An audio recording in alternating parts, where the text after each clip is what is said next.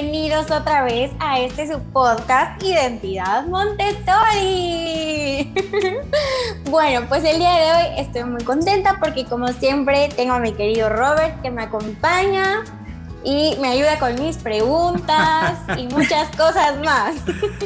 Saludos a todos, qué bueno que están una vez más en este su podcast Identidad Montessori. Gracias Miri. Hoy tenemos una súper invitada y un tema muy importante, pero recuerden que pueden encontrarnos en la página www.latorrerosa.com.mx y pueden encontrar ahí todo lo que estamos haciendo, desde las playeras con las cuales nosotros eh, podemos mantener este proyecto, también nuestro Patreon, por si ustedes quieren ayudarnos también eh, comprándonos un cafecito para seguir echándole las ganas.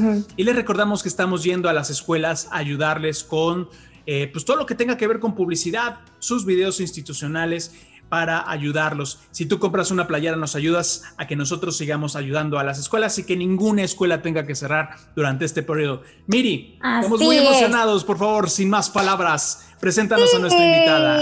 Pues estoy muy feliz porque este podcast, como ya había mencionado anteriormente, nos ha hecho hacer una red Montessori bien padre. Y pues el día de hoy tenemos a Maricruz Vega de Montessori Puebla. Bienvenida Maricruz, ¿cómo estás?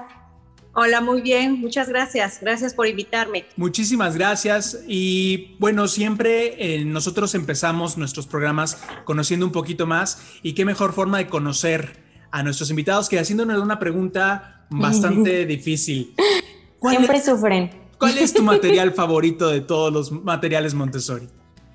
Eh, mira, efectivamente, em, terminé un repaso de sensorial para un curso de guía este, y hace un par de, hace, ¿qué será? El martes, me decía mi hija precisamente, mamá, ¿cuál es tu material Montessori preferido? Ah. Y la verdad que para extender mi, mi, respuesta, o sea, buscando yo una oportunidad, eh, le decía yo, bueno, pero puedo decirte uno de cada área, ¿no? sí. Este, no, porque sí. Es, no, no, exacto, ¿no? Porque es sumamente difícil, sumamente difícil elegir uno en específico, pero bueno, al final eh, de, entre de entre los cuatro que escogí en ese momento y pensando ahorita nuevamente, creo que sería el trinomio. Ok. el trinomio. Sí. Híjole, me encanta. Me encanta, me encanta porque, pues bueno, al final ya sabrán ustedes, ¿no? O sea, eh, toda, toda esa, todo ese secreto que tiene, toda esa base que tiene para ayudar al niño primero sensorialmente a saber que es un trinomio. Claro este, pues es su, preámbulo para lo que va a llegar a aprender en taller, ¿no? Claro. Me encanta. Además es un material muy bonito porque eh, tiene, tiene las matemáticas tienen color, tienen forma, tienen dimensión, textura. tienen textura, tienen eh, acomodo, ¿no? Entonces, eso para los que nos cuesta mucho las matemáticas fue una parte sensorial también muy parte, muy padre que va evolucionando con nosotros, ¿no? Así es, así es. O sea, ya, ya verlo, o sea, cuando yo lo descubrí dije, ala, o sea, ya, ya le estoy dando imagen, ¿no? Ya, ya le estoy dando una concepción materializada a lo que yo aprendí en el Baldor. ¿no? Sí, sí, sí. El libro tan horrible.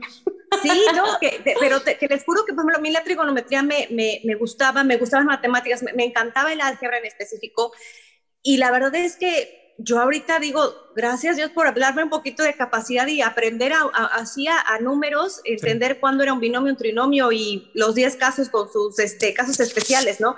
Pero el día que descubrí el trinomio en, casa de niños dije, qué extraordinario, o sea, qué cosa tan bonita que, que, que, le podamos ofrecer esto a los niños, ¿no? Para que cuando lleguen ellos a la secundaria con su baldor, ya ellos tengan esa concepción materializada que muchos de nosotros no tuvimos. Claro. Así es. Pues con este ya sería el octavo voto para el trinomio. Entonces, va, arrasando, va, arrasando, Adelante, adelante.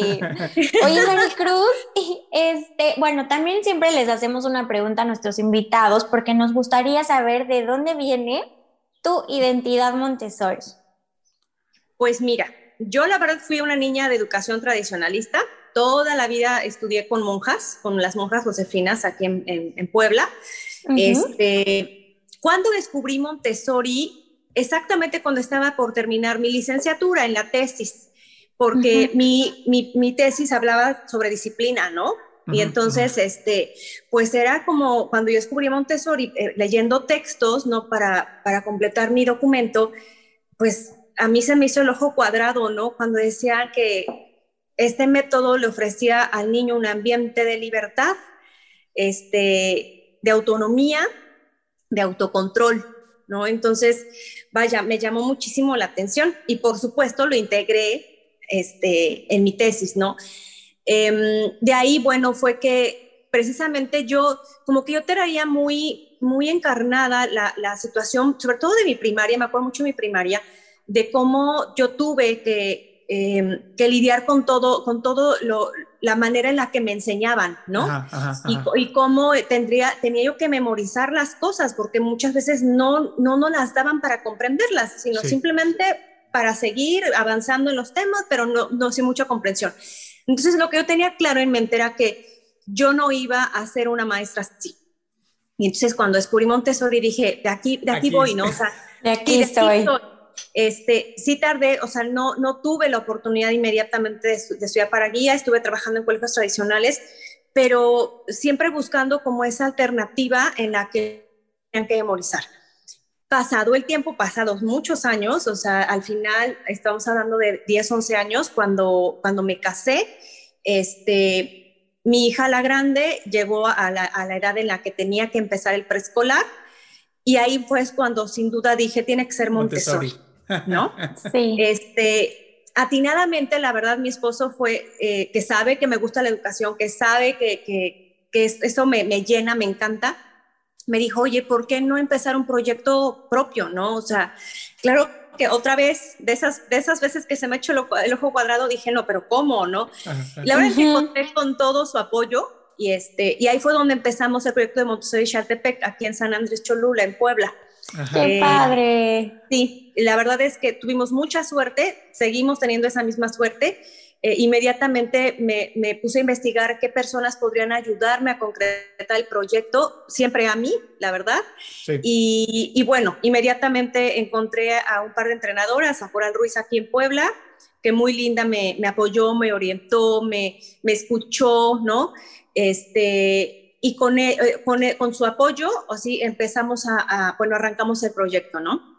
Y, este, y ya Sí, y ya, bueno, ahí fue donde, ese fue mi origen en Montessori. Y bueno, mis tres hijos desde comunidad están ahí, ¿no? O sea, excepto Vale que empezó en casa, pero ya los otros dos desde comunidad y de verdad que, pues no me canso de, de maravillarme de, de, toda, de toda la magia y toda la, mm, toda la, ¿cómo les diré? La oportunidad que Montessori le da a los niños, ¿eh? Sí. Es bárbaro, bárbaro. Sí, casi, casi que una vez que entras ya no puedes salir. ¿verdad? te enganchas terrible, te enganchas terrible. Sí, sí, sí. ya no lo sueltas nunca. ¿eh? A, nosotros, nos, nos, ha pasado como exalumnos es reencontrar ya como adultos y haciendo esto, eh, o sea, comunicando y hablando de, de Montessori, decíamos, wow, empiezas a, reencontrarte, por ejemplo, con los materiales, ya desde adulto dices, wow, qué, qué maravilla, cómo aprendí, cómo, cómo además mis amigos siguen siendo de allá, cómo la comunidad que formamos sigue fortalecida, eh, cómo todo lo que va pasando, inclusive la, la visión de cómo nos observaban las guías, ha sido súper diferente, ¿no? Entonces, por, por, ahí va y ese es un poquito el tema del que queremos empezar a platicar contigo, Miri. Claro que sí. Pues bueno, el día de hoy vamos a platicar del factor de error en Montessori. Bueno, Maricruz, platícanos qué es el factor de error y cómo se lleva a cabo en Montessori, por favor, para aquellas personas que no sepan o que nos pues estén escuchando por primera vez. Claro que sí, mira, ¿qué es el factor de error? Mira, el ambiente preparado que le ofreces a los niños de cualquier nivel, desde comunidad hasta los adolescentes, Em, tienen un elemento integrado eh, que es el factor de error. Todos los materiales que hay en los ambientes tienen esa cualidad. ¿Qué hace que, tengan esta cualidad de estos, materiales? Al final, al niño, cuando tú le presentas un material, precisamente se contrapone ese tradicionalismo. ¿Por qué razón? Porque tú le presentas al niño el material y solamente y sin necesidad de que el adulto intervenga, el niño va a poder descubrir que él no puede lograr eh, concretar un material cuando lo está, eh, lo tiene en sus manos, cuando lo está manipulando literalmente, y ese, ese material solito le va a decir en dónde se está equivocando. Al no lograr terminar de construir el trinomio, al no lograr terminar de coser un botón, ¿no? Al no lograr formar una palabra en alfabeto móvil, el material le habla, ¿sí? Entonces, padre. sí, sí, material increíble. Entonces, este, eso es lo que sucede con el factor de error, que yo también lo conozco como control de error. Control de error.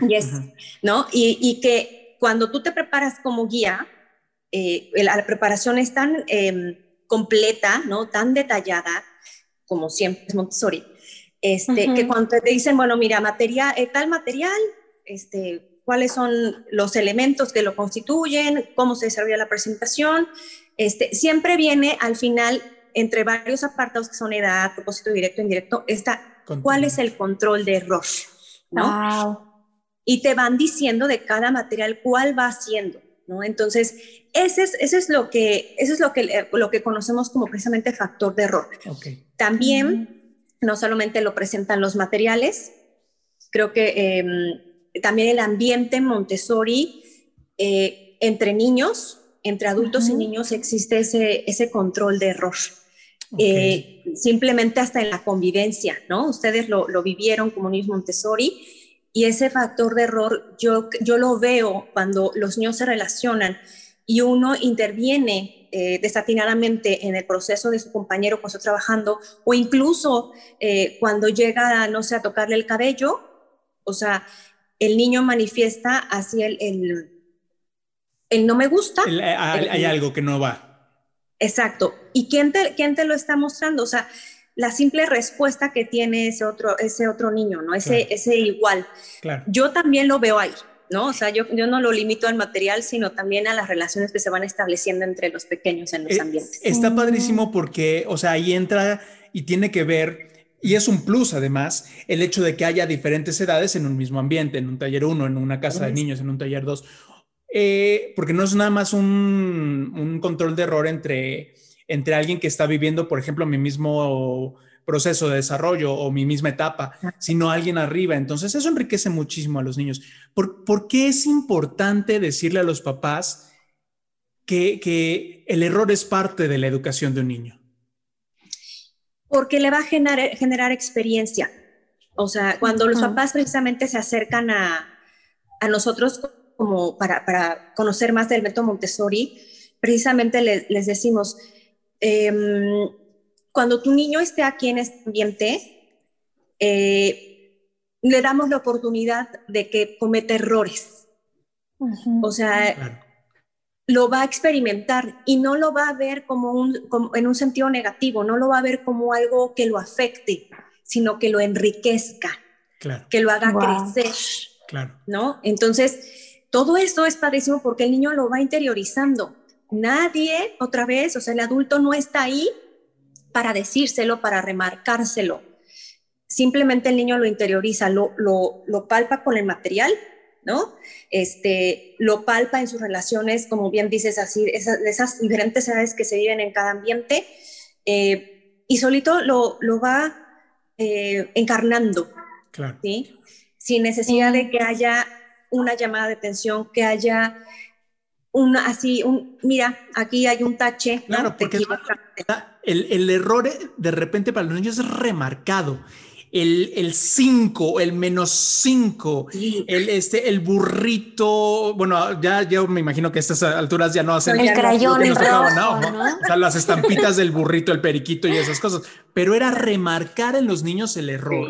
Sí, Y bueno, también los papás es exponerlos, es ponerle un número a tu, a tu, a tu desarrollo, ¿no?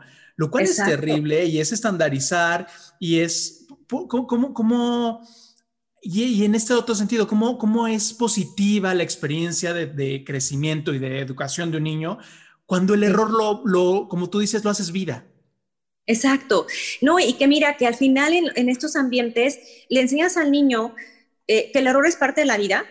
Todos los días nos, nos equivocamos, eh, pero de ahí tenemos que ir aprendiendo y creciendo, pero también sobre todo lo que, lo que quiero también decirles es que ese error em, los va a enseñar a que no en todo tienen que ser perfectos. Claro. ¿No? O sea, va, a darse cuenta con, el tiempo en los ambientes que va a ir descubriendo incluso sus talentos gracias a ese error. O sea, en Montessori todo está relacionado, ¿no? Pero en específico hablando de, este tema de, de, por qué equivocarme me va a hacer crecer, o sea, es padrísimo, ¿no? O sea, y te va diciendo en dónde eres bueno y en dónde, pues, precisamente eh, te va marcando como sin querer el qué es lo, en qué vas a ser bueno en tu vida, cuáles son tus talentos, cuáles son tus fortalezas y qué, qué, vas a poder desarrollar cuando seas adulto profesionalmente. Este, pero eso te lo están enseñando desde pequeños, ¿no? Gracias a eso, a equivocarte y a, ir definiendo qué es bueno y qué no, y que si te equivocas, no pasa nada. No pasa, nada, claro. Oye, Maricruz, y por ejemplo, ¿hay algún material en específico que se enfoque más o influya más en este control de error? ¿O todos? yo creo que, sobre todo en el área de sensorial, creo que está muy remarcado el, control de error en los bloques, desde, empezando en bloques de cilindros, ¿no? O sea, cuando no puedes incorporar el cilindro, ¿no? del material, insisto, te habla y te dice, pues ahí no va, busca dónde sí, ¿no? Eh, de ahí, literalmente en la Torre Rosa, si tú no la armas adecuadamente, se cae, claro, se cae, claro. ¿Sí? Y así la escalera café, y así las varas rojas, este, el trinomio, el binomio, los triángulos constructores, ¿no? Yo creo que en, sensorial se marca mucho, es, es, muy evidente ese control de error.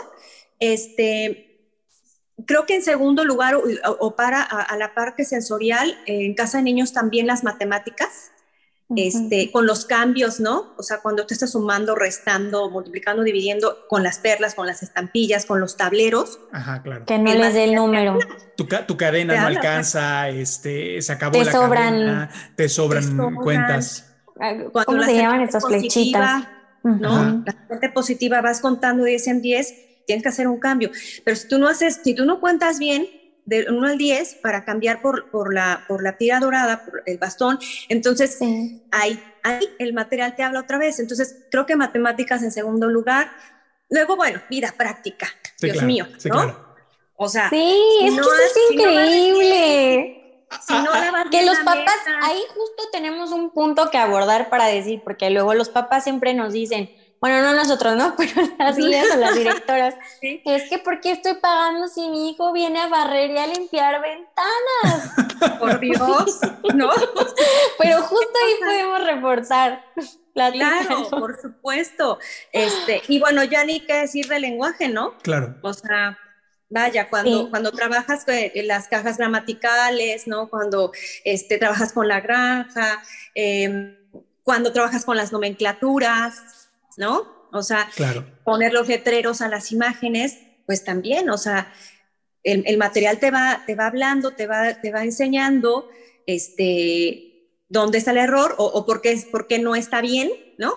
Em, pero, o sea, todos, ya te diste cuenta, o sea, todas las áreas tienen control de error. creo que hay unas más remarcadas que en otras, pero al final, en todos los ambientes, en todos los espacios, este, cada material tiene, tiene control de error. Está padrísimo. Eh, vamos, a, vamos a hacer una pequeña pausa en nuestro podcast y en un momento regresamos con más sobre esto del control de error que está súper interesante. No se vayan, en un momento regresamos. Ok, no me ha hecho el aviso de que se vaya a terminar. Entonces... Pues nos seguimos. Sí, nos seguimos entonces. Y este, si de repente se, se apagara o me viniera el aviso, les digo. sí. Sí. Okay. ¿Sí? ¿Regresamos contigo, Miri? Sí. Ok. Regresamos en 5, 4, 3. Hola, pues ya estamos de vuelta otra vez. No se olviden de seguirnos y si quieren de apoyarnos por nuestro Patreon.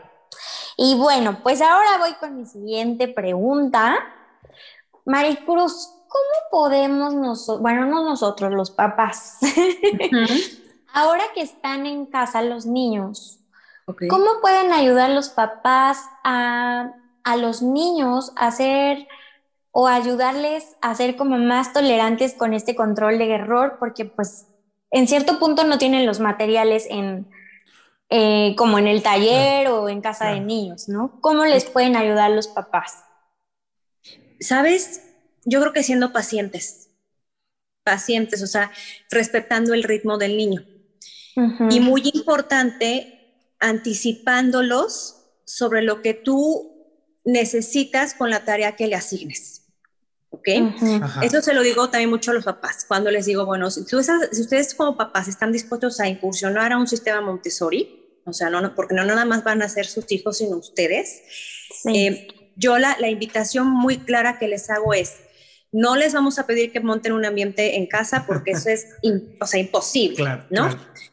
Pero donde sí nos pueden ustedes ayudar aprendiendo que todo lo que ustedes le pidan a sus hijos, como desde sube por tu suéter porque ya nos vamos, ¿no? O sea, le, expliques ante, con antelación eh, de manera muy casual, oye, mira, algún día que tú necesites eh, retirar el suéter del gancho en el closet, pues primero el, tubo tiene que estar a la altura. Tienes que descolgar, tienes que ponerlo sobre la cama y eh, este, deslizarlo de esta manera por debajo de la pieza, ¿no?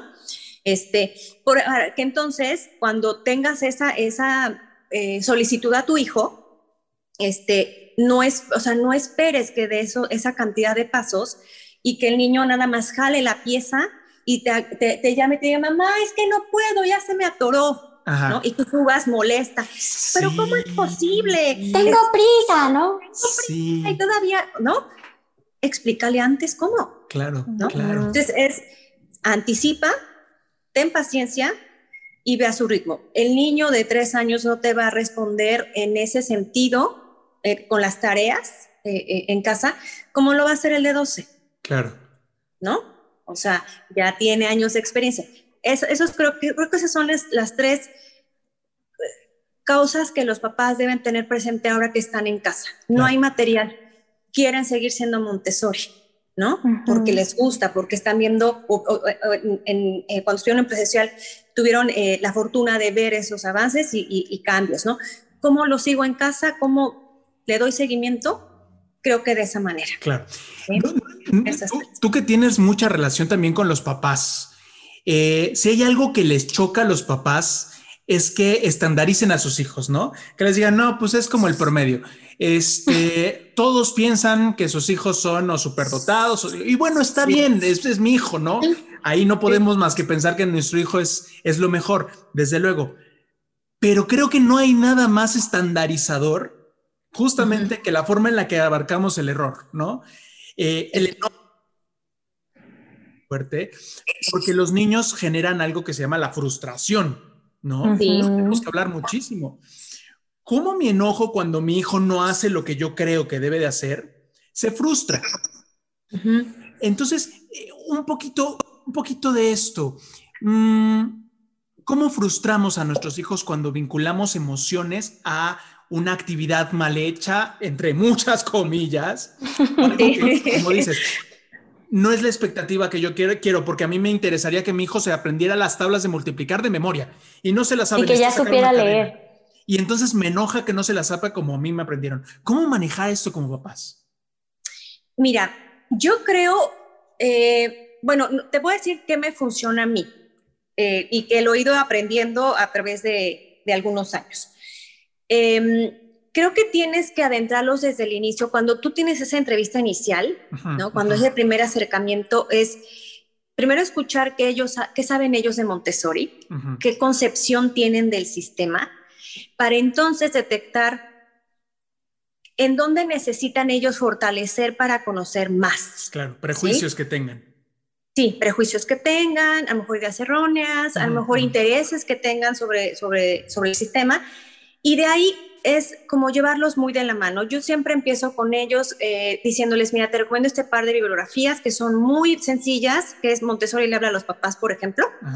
Este, es, una, es una literatura muy, eh, muy liviana, fácilmente digerible, que vas a entender, ¿no? Porque también cuando tú les empiezas a hablar de tendencias humanas y de periodos sensibles. Sí, ya les mates la mente absorbente. ¿No? Entonces, no, vámonos despacito, este, invítalos al colegio a que vean el ambiente, preséntales materiales interesantes, todos son interesantes, ya lo dijimos, pero bueno, Hoy, eh, esta ocasión, selecciona cuatro, enséñales cómo funcionan, que descubran precisamente la riqueza de esos, de esos este, elementos que sus niños tienen, sus hijos tienen la oportunidad de, tener en sus ambientes.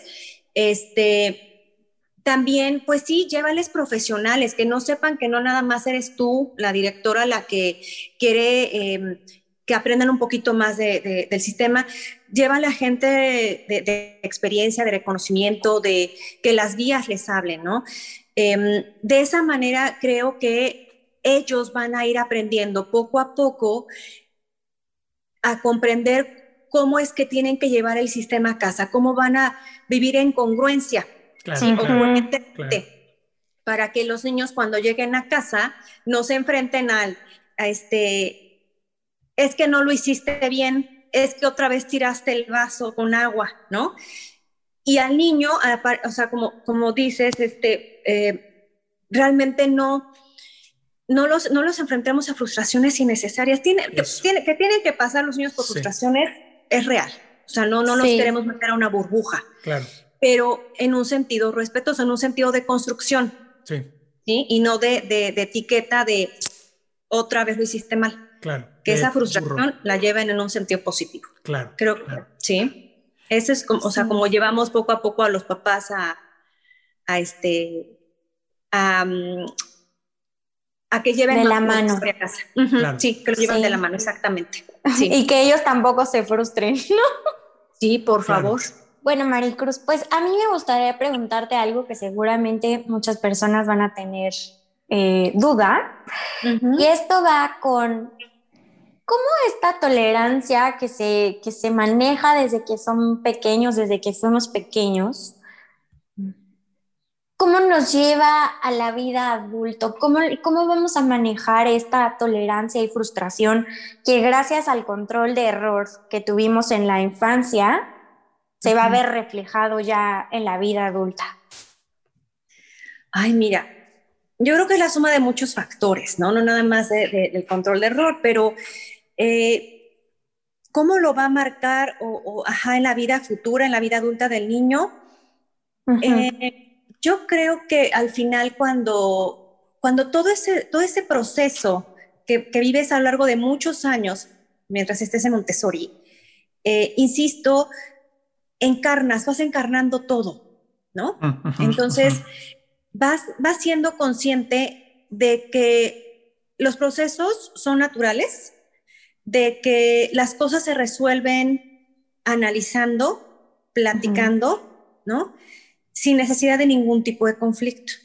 Entonces, la manera en la que se relacionan esos adultos, este, exalumnos Montessori, eh, con su pareja, con sus padres, con sus amigos y laboralmente hablando, siempre es en un tono de paz. Sí. Siempre.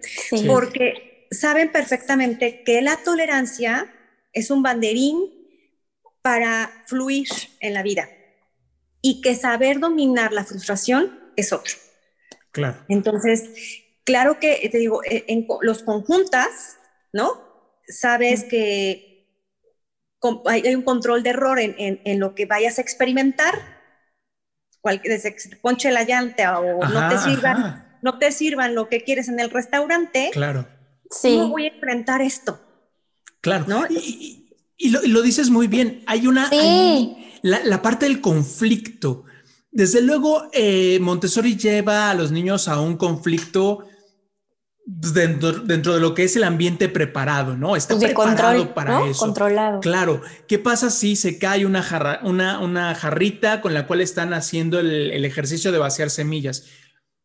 Pues no pasa nada. O sea, ahí está creado el ambiente para que se dispare.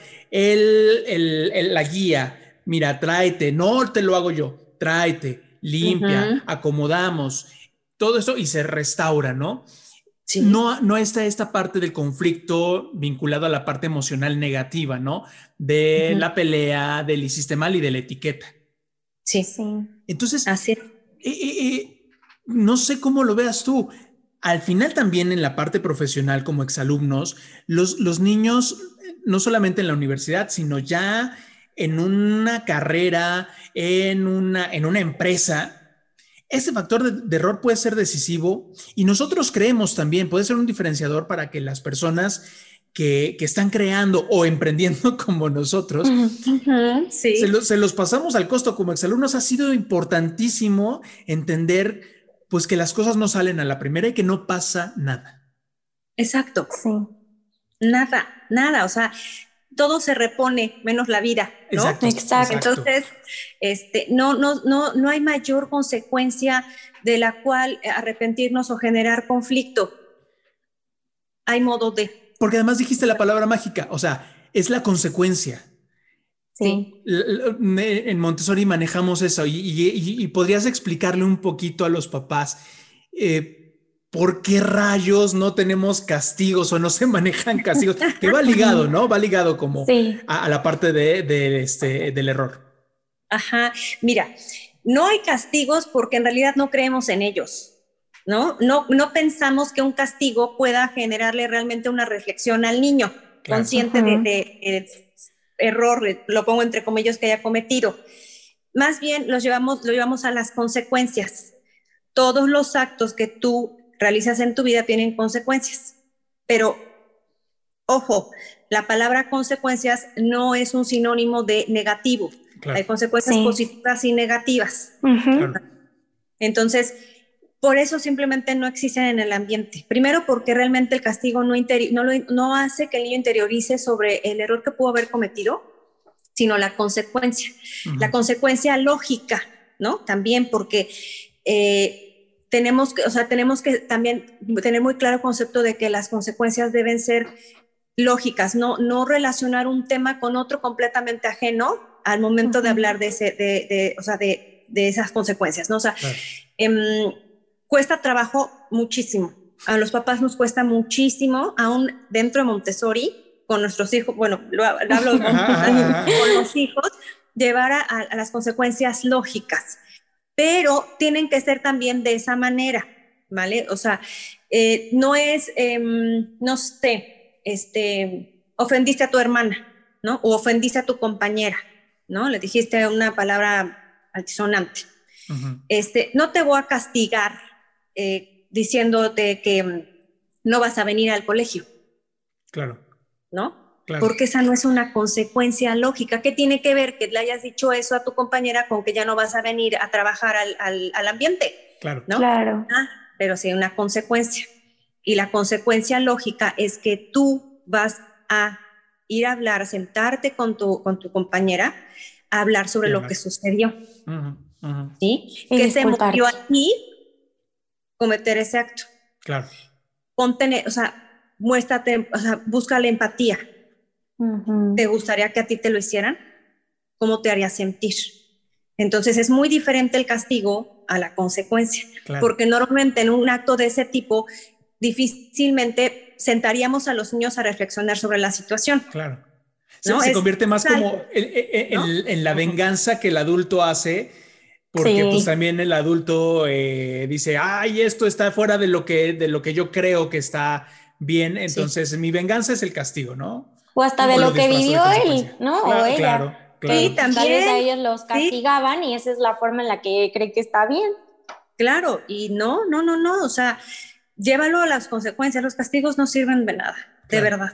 Y, ni, siquiera, ni, siquiera porque digamos, ay, es que vamos a traumar a los pobres niños y los castigamos. O sea, yo creo que el, drama de todo esto es que le quitamos el profundo valor pedagógico que tiene el error. ¿No? Entonces, la oportunidad del niño, como dices, de, de interiorizar una acción. Así y es. De, y, de no cerrarse cuando veo que mi adulto o mi guía o mi papá se enoja, entonces ya no hay poder humano que haga que esa, que esa acción mm, la pueda yo reflexionar, porque hay una emoción negativa de por medio, entonces digo, no, mejor me cierro como protección, ¿no? No, O sea, es, es te digo, el motivo por el cual no creemos en, en esos actos, en, los castigos, definitivamente. Claro. Y porque lleva realmente a razonar lo que están haciendo. Exacto, sí los lleva a hacer una introspección de, lo que están haciendo. O sea, es, es otra manera de ver las cosas, pero en un sentido amable, en un sentido de crecimiento, en un sentido de respeto. Porque tú no sabes qué mañana pasó el niño en casa para que se le haya caído la jarra o le haya dicho algo a la compañera o esté enojado. Claro. ¿No? Entonces, y, no, y la verdad es que no vas a tener chance como guía de escuchar a cada niño en la mañana cómo fue eh, su que se despertara, que desayunara y el traslado al colegio. No, lo, no te da chance. Claro. Pero si tú tienes que también, te digo, no, no, no proyectarte, como bien dices, no te proyectes, por favor, no te, mm, no te pongas a ti como, como ejemplo, ¿no? O sea, más bien ve al niño, platica con ellos, ¿no? Entiende las razones y pues enfréntalo a la consecuencia que va a tener. Y, creo que nos regresamos a lo que decía María, observen, o sea, observen. Síganlo. Sí, sí. sí y lo que puedo decir es que esa parte de las consecuencias en mi vida siguen aplicando. Yo siempre que voy a hacer algo, me acuerdo perfecto, perfecto de un día que una guía me dijo, es que todo lo que tú haces tiene una consecuencia. Puede ser positiva o negativa. Entonces, antes de que vayas a hacer algo, piensa lo que va a pasar después. Claro. Te juro, Maricruz, que desde ese momento en mi vida así quedó marcado para siempre. Yo ya siempre todo lo que hago pienso a veces al hablar me cuesta un poco más de trabajo porque soy muy impulsiva, pero para muchas otras cosas sí me ha servido y lo sigo usando. Claro. Y sabes que te, aseguro que con esa experiencia que viste con la guía, sin querer, te has vuelto una persona reflexiva. Y también te puedo apostar que aunque digas que a veces cuando estás hablando no lo puedes medir, también estás aprendiendo porque la próxima vez es chin, no debía haberle dicho chin, me pasé, ¿no? te das este, cuenta. Ya vas, ya vas siendo más cuidadosa cuando, cuando es, es, es, de manera oral lo que, lo que estás haciendo, ¿no? Entonces, lo que estás diciendo, dices, no, ya, ya aprendí la otra vez que no debí haber dicho, y te vas, vas aprendiendo a medirte. Claro, claro. Sí nosotros, nosotros no somos expertos en Montessori, nos hemos empezado a conocer a partir del diálogo con, con, con, las personas que como ustedes nos dejan hablar con dos exalumnos, pero eh, va bailando y vamos hilando y va siendo maravilloso el encontrar como lo que tú decías, está todo conectado, porque al final eh, esta experiencia de ir... Eh, encontrando el error y que el error te hable como y que el material te hable y te diga, oye, Aquí en el pito de ensayo donde metiste las, las, las, las cuentitas. Las perlas, ajá. ajá. O una no es del mismo color. O a la hora de ver tu, tu marco de botones, uno está chueco. Al final eso también te ayuda a darte cuenta que te equivocaste. Y logramos lo que en algún momento platicábamos en otro podcast, esta autonomía, la parte de saber que inclusive yo puedo darme cuenta de mis propios errores. Y eso es parte de lo que María Montessori esperaba, ¿no? el, poder ser dueño inclusive de mis propios errores. Sí, sí, la autonomía, ¿no? La conciencia, la reflexión, no es, de verdad es que, digo, me, da mucho gusto que ustedes hayan tenido la oportunidad de ser niños Montessori, porque a pesar que digan, bueno, no, no somos guías, con estas pláticas están dando cuenta, están cayendo eh, en la cuenta de que todo eso que aprendieron fue de manera inconsciente pero los sí. a, a, ser los adultos que ahora son. Sí. ¿no? Sí. y, que justo cómo responden, ¿no? Esta parte de las guías que dicen, pues yo dejo como mi semilla y a ver en qué momento da fruto, ¿no?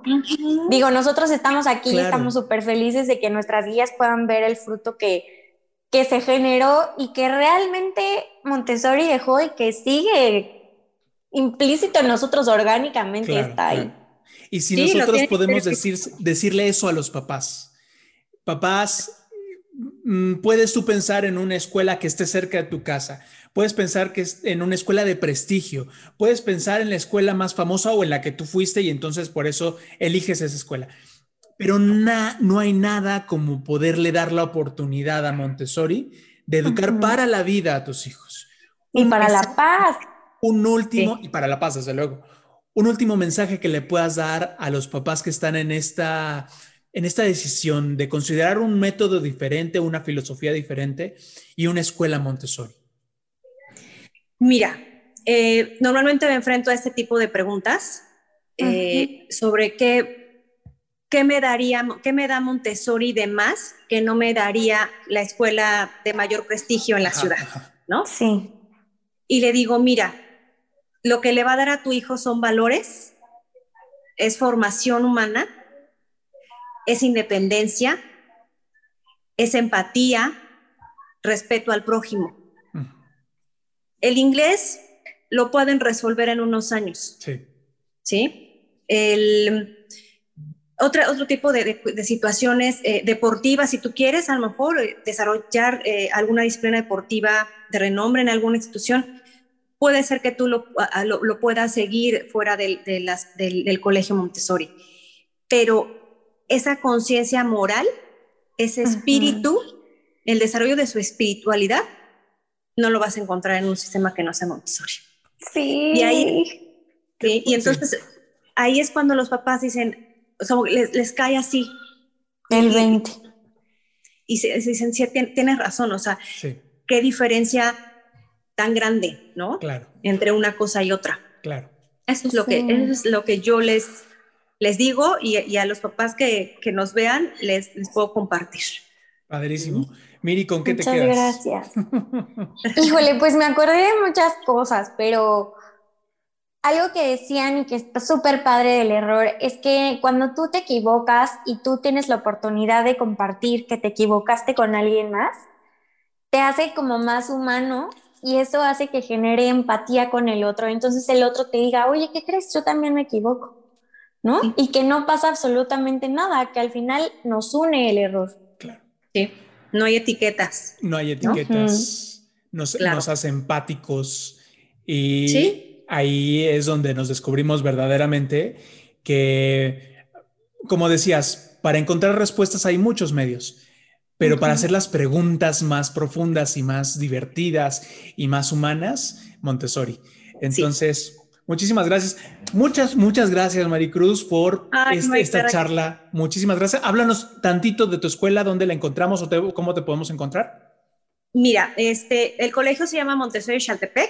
Nos ubicamos en San Andrés Cholula, en Puebla. Eh, está la página web eh, www.montessorichaltepec.com y en el Facebook también, estamos como Montessori Chaltepec, este, estamos a la orden.